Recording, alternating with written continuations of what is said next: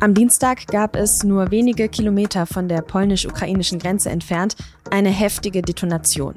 Dabei sind zwei Menschen gestorben.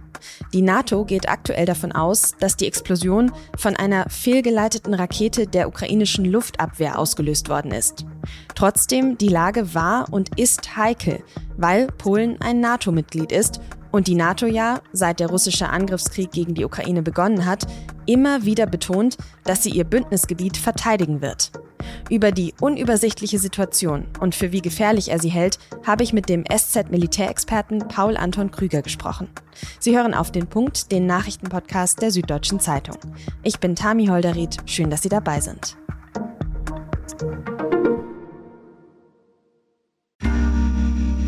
Werbung Hi, ich bin Patrick Bauer, Reporter beim Magazin der Süddeutschen Zeitung. Und gemeinsam mit meiner Kollegin Eva Hoffmann habe ich an einer unglaublichen Geschichte recherchiert. Tom und Jana denken, sie ziehen mit ihrem kleinen Kind zu einer liebevollen Gemeinschaft. Aber sie landen in einer Gruppe, in der Menschen manipuliert und psychisch und physisch fertig gemacht werden. Wie schafft es die Familie da wieder raus?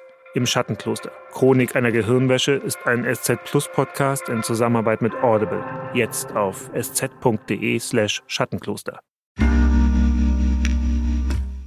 In Kriegssituationen, und das wissen wir ja jetzt spätestens seit Beginn des russischen Angriffskriegs im Frühjahr, sind die Informationen oft widersprüchlich, unübersichtlich und schwer zu verifizieren. Das muss man also auf jeden Fall im Kopf behalten bei allem, über das wir jetzt sprechen. Wir versuchen aber trotzdem einen Überblick zu geben über die aktuelle Lage und darüber, was wir wissen. Stand Mittwochnachmittag. Im Dorf Przewodów in Polen hat es am Dienstagnachmittag eine Explosion gegeben. Dabei sind zwei Menschen gestorben. Przewodów liegt im Südosten Polens, die ukrainische Grenze ist nur etwa sechs Kilometer entfernt. Gleichzeitig ist die Ukraine den ganzen Dienstag über schwer von Russland beschossen worden. So stark wie seit Kriegsbeginn wohl nicht. Auch in der Region Lviv im Westen der Ukraine hat es Explosionen gegeben. Die Stadt liegt rund 60 Kilometer von der Grenze zu Polen entfernt und nur 70 Kilometer von Przewodów. Die meisten russischen Raketen sind aber wohl von der ukrainischen Luftverteidigung abgefangen worden.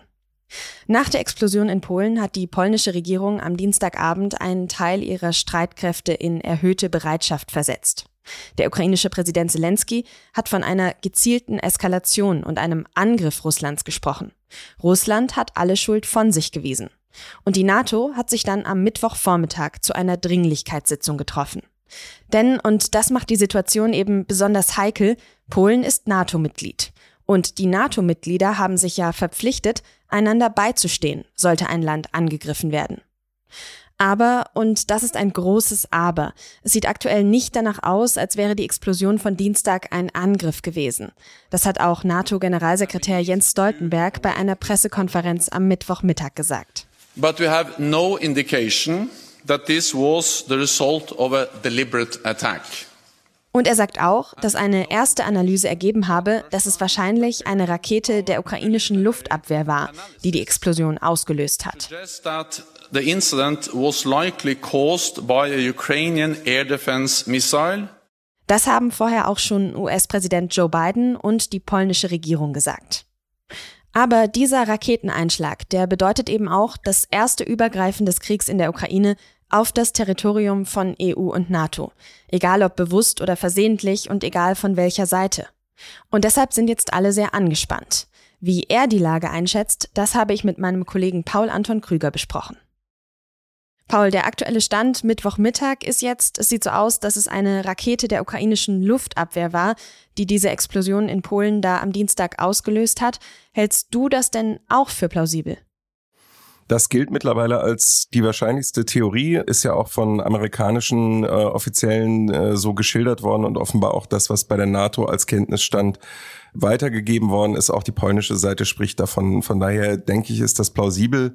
Das ist auch nicht ungewöhnlich, dass sowas passiert. Also wenn man jetzt auf andere Konfliktherde guckt, zum Beispiel sind syrische Luftabwehrraketen auch schon in, in Libanon oder sogar auf israelischem Gebiet runtergegangen, wenn es dort Angriffe gegeben hat auf, auf Militärinstallationen in Syrien. Also das kommt schon mal vor.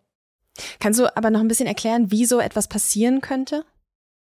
Man würde eigentlich vermuten, dass eine Flugabwehrrakete in die andere Richtung, also Richtung Osten, ähm, auf die anfliegenden Angreifer zufliegt.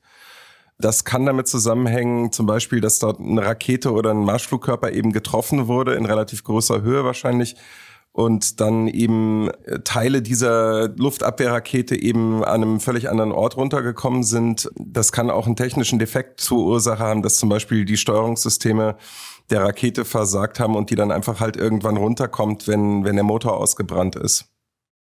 Okay, also wir können davon ausgehen, dass es sehr wahrscheinlich so war, also ein, ein Unfall auf ukrainischer Seite, sage ich mal.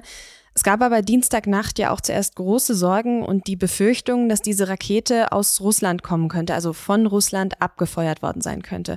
Warum? Also das war der massivste Raketenangriff oder einer der massivsten auf die Ukraine gestern und da sind auch Ziele im Westen getroffen worden.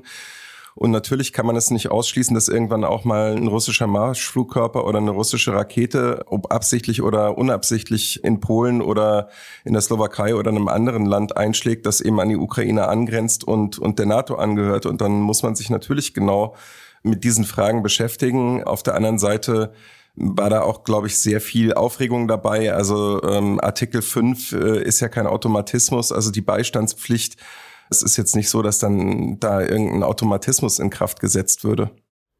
Diese heiklen Situationen, über die wir ja quasi seit Beginn dieses Kriegs immer wieder sprechen, dass ein Fehlschläger, eine fehlgeleitete Rakete, eine kleine Übertretung einer Landesgrenze in so einer super angespannten Situation eben extrem gefährlich sein kann. War das gestern dann, würdest du sagen, genau so eine Situation, vor der man eben schon jetzt mehrere Monate lang Angst hat? Naja, wie ich gesagt habe, es ist halt weiterhin so, dass Russland äh, sehr massiv in der Ukraine und auch in der Westukraine Ziele angreift mit Lenkflugkörpern, mit Raketen. Dabei kann immer was schiefgehen. Und natürlich war das gestern eine Situation, deswegen auch, glaube ich, die Aufregung, die ist ja nicht ganz unberechtigt gewesen.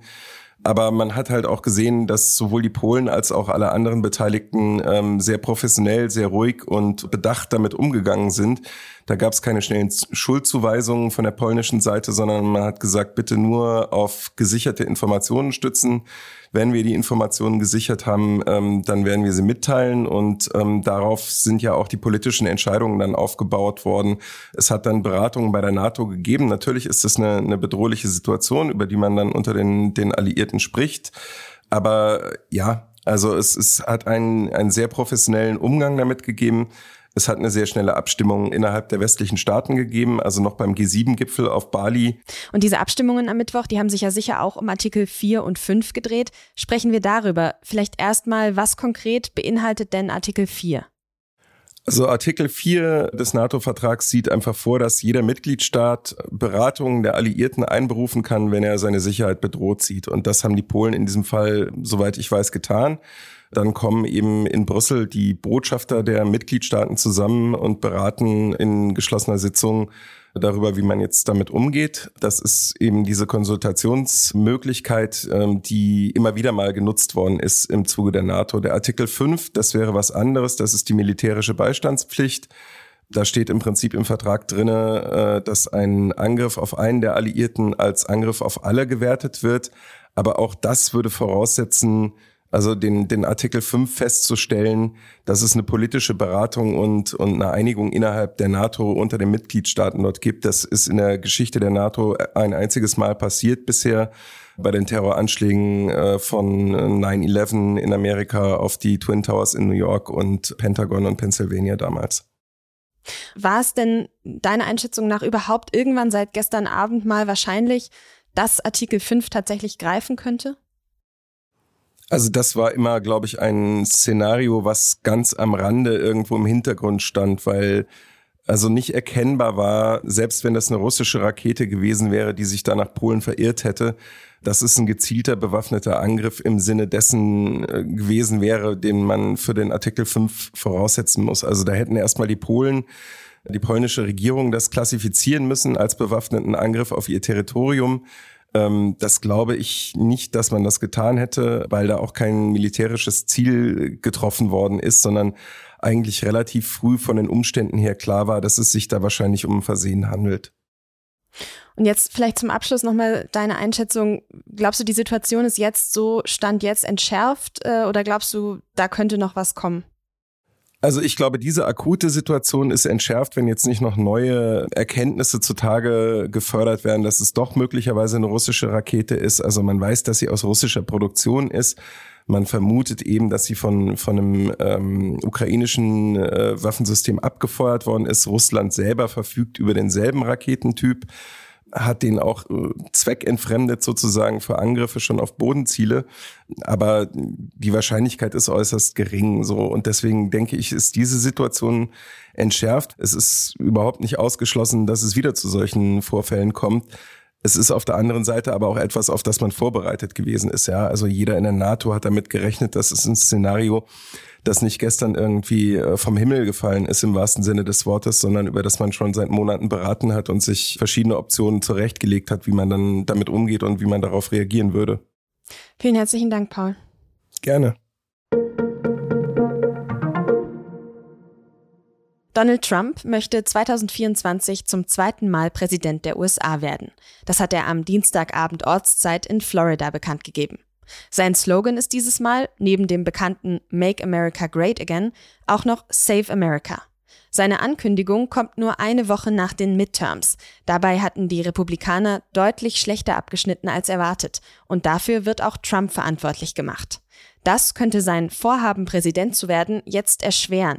Denn um am Ende tatsächlich der offizielle Kandidat seiner Partei für die Wahl zu werden, muss Trump sich in parteiinternen Vorwahlen behaupten. Die Wahl zum Berliner Abgeordnetenhaus muss komplett wiederholt werden. Die Abstimmung vom September 2021 ist ungültig, das hat der Berliner Verfassungsgerichtshof entschieden. Wegen Unregelmäßigkeiten und Pannen bei der Wahl, die Auswirkungen auf die Verteilung der Mandate und die Zusammensetzung des Parlaments gehabt haben könnten. Pannen hat es auch bei der parallel stattfindenden Bundestagswahl gegeben. Dazu ist schon entschieden worden, dass die Abstimmung in 431 Berliner Wahlbezirken wiederholt werden muss.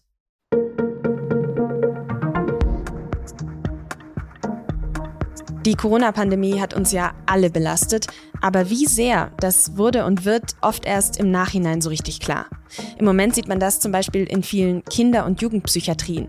Da werden die Wartelisten für Therapieplätze immer länger. Und es gibt auffallend viele schwere Fälle von Depressionen, Angststörungen und Essstörungen zum Beispiel. Wie die Kliniken jetzt versuchen, den jungen Menschen zu helfen und welche Probleme es dabei gibt, darum geht es in der neuen Folge unseres Recherche-Podcasts Das Thema. Den finden Sie unter sz.de slash das Thema und als Link in den Show Notes. Redaktionsschluss für Auf den Punkt war um 16 Uhr und produziert hat diese Sendung Benjamin Markthaler. Ich sage vielen Dank fürs Zuhören und bis zum nächsten Mal.